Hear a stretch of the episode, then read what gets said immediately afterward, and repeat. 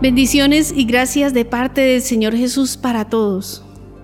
Es una gran alegría descubrir cada día más y más personas que quieren vivir con compromiso y fe católica y que desean aprender más sobre ella para tener bases firmes sobre las cuales puedan vivir cristianamente. Muchos de nuestros pecados provienen de la ignorancia o de hacer las cosas con poca reflexión. Qué bueno que Dios nos permite reconocer los errores y cambiar de manera de pensar. Por su misericordia es que podemos avanzar día a día en nuestra unión con Él y en nuestra relación con los demás. Sigamos creciendo en esa sabiduría, conociendo a los santos que se venieran hoy, 19 de agosto, para imitar sus virtudes. Ellos son San Andrés de Cilicia y compañeros soldados mártires, San Donato, presbítero, San Ezequiel Moreno Díaz, obispo, San Juan Eudes, presbítero, San Cebaldo, eremita, San Sixto III, papa. Beata Elvira Torrentalé Paraire y compañeras vírgenes y mártires. Beato Hugo Green, presbítero y mártir. Beato León II, abad. Y Beatos Luis Flores y Pedro de Zúñiga, presbíteros y trece compañeros marineros japoneses mártires. Aprendamos de un papa que en medio de numerosos enfrentamientos en cuestiones doctrinales, puso todo de su parte para lograr la reconciliación de puntos de vista diferentes y lograr en la verdad el punto de unión que permitiera restaurar la comunión de la Iglesia. Él es el Papa San Sixto III. Sixto nació en Roma alrededor del año 390. Pasó toda su vida en el Sacro Imperio Romano Provenía de la prestigiosa familia Colonna y desde muy joven fue cercano a los obispos de Roma. Parece que fue ordenado presbítero por el Papa San Sósimo. Fue muy cercano y colaborador de los papas San Bonifacio I y San Celestino I. La vida de Sixto hasta el momento de su pontificado parece haber transcurrido entre algunas herejías del momento. Por ejemplo, con el pelagianismo, aunque ciertamente no hay constancia lo haya practicado. Sí que fue altamente comprensivo con él, o al menos con evitar la condena de Pelagio. Se atribuye a su intercambio de conceptos por medio de cartas con San Agustín que diera su rechazo definitivo a tal herejía. Luego la condenaría formalmente siendo papa. Sixto trabajó como obispo de la iglesia durante muchos años antes de convertirse en papa se convirtió en un miembro destacado del clero romano y fue cercano a San Agustín de Hipona. Fue sucesor del Papa Celestino I. Nuestro santo se convirtió en Papa el 31 de julio del año 432. Fue el Papa número 44. Sixto III fue uno de los pocos papas en la historia que usó su nombre de nacimiento durante su pontificado. Una de sus primeras acciones fue poner fin a la disputa entre dos líderes importantes en ese momento, Juan de Antioquía y Cirilo de Alejandría. Los dos hombres finalmente se reconciliarían un año después. San Cirilo, en su defensa de la doctrina sobre Jesús como una persona con dos naturalezas, divina y humana, fue acusado de hereje debido a que utilizó expresiones que recordaban otra herejía, la de los monofisitas. El patriarca de Antioquía, Juan, y el presbítero Teodoreto de Ciro hicieron notar estos puntos de discusión. Aunque Cirilo contaba con la aprobación papal para sus declaraciones, cuando Juan de Antioquía le exigió que eliminara de sus escritos ciertas expresiones que podrían servir de pretexto a los enemigos de la fe, accedió de buena gana a hacerlo. El resultado de esa delicada controversia fue el Edicto de Unión del año 433.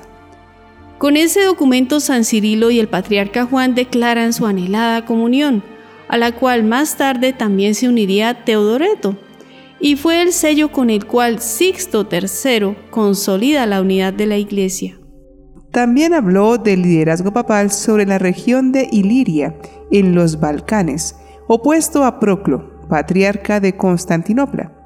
El emperador de esta región creía que el patriarca debería tener más control que el papa.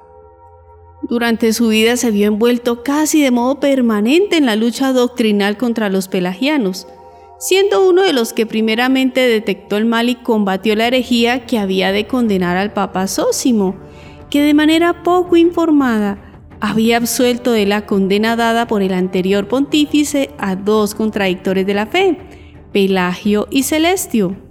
Sósimo, no obstante, terminó condenando más adelante a Pelagio y a Celestio en su famosa Epístola Tractoria. De hecho, Sixto escribió dos cartas sobre este asunto enviándolas a Aurelio, obispo que condenó a Celestio en el concilio de Cartago, y a San Agustín. Se libraba en la iglesia la gran controversia sobre la gracia sobrenatural y su necesidad, tanto para realizar buenas obras como para conseguir la salvación. Todo comenzó con Pelagio, un monje procedente de las Islas Británicas, que afirmó que el hombre es capaz de alcanzar la perfección por el propio esfuerzo, con la ayuda de Dios solamente exterior. Además, la doctrina de Pelagio negaba el pecado original y consecuentemente rechazaba la necesidad de la redención de Jesucristo.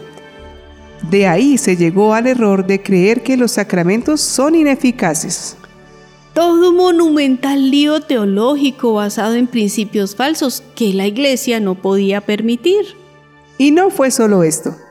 Otra herejía, el nestorianismo, acaba de ser condenado en el concilio de Éfeso en el año 431, un año antes de ser elegido Papa Sixto III. Pero aquella doctrina equivocada no desaparecería rápidamente. Nestorio procedía de Antioquía y fue obispo de Constantinopla.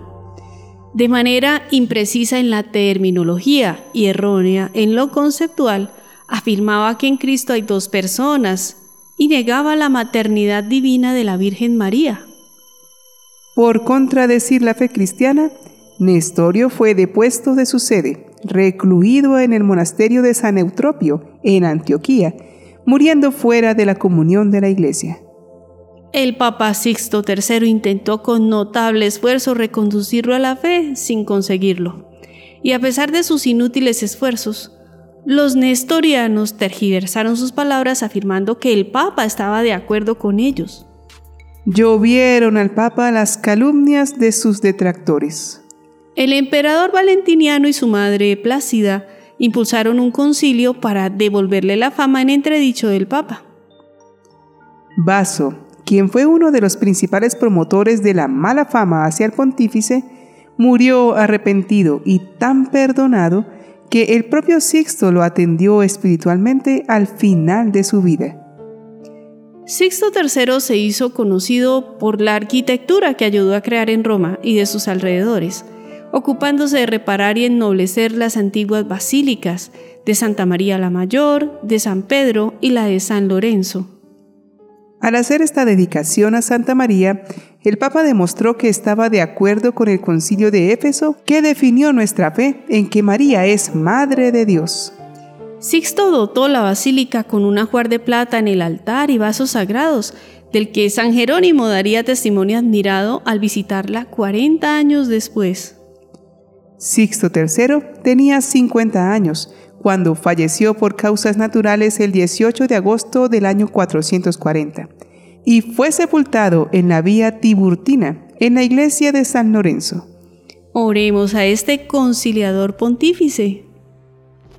Señor, tú que diste a San Sisto III la abundancia del espíritu de verdad y de amor para que fuera un buen pastor de tu pueblo, concede a cuanto celebramos hoy su fiesta adelantar en la virtud, imitando sus ejemplos y sentirnos protegidos con su valiosa intercesión. Amén.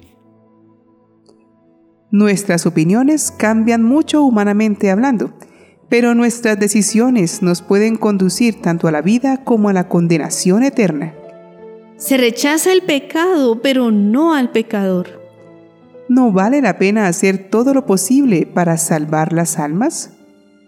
El Papa Sixto fue tildado de acoger herejías por su actitud cercana y conciliadora ante los herejes, en su intento de llevarlos a comprender la verdadera fe y traerlos a la comunión de la Iglesia. Estar en comunión con la Iglesia no es solamente hacer parte de una institución.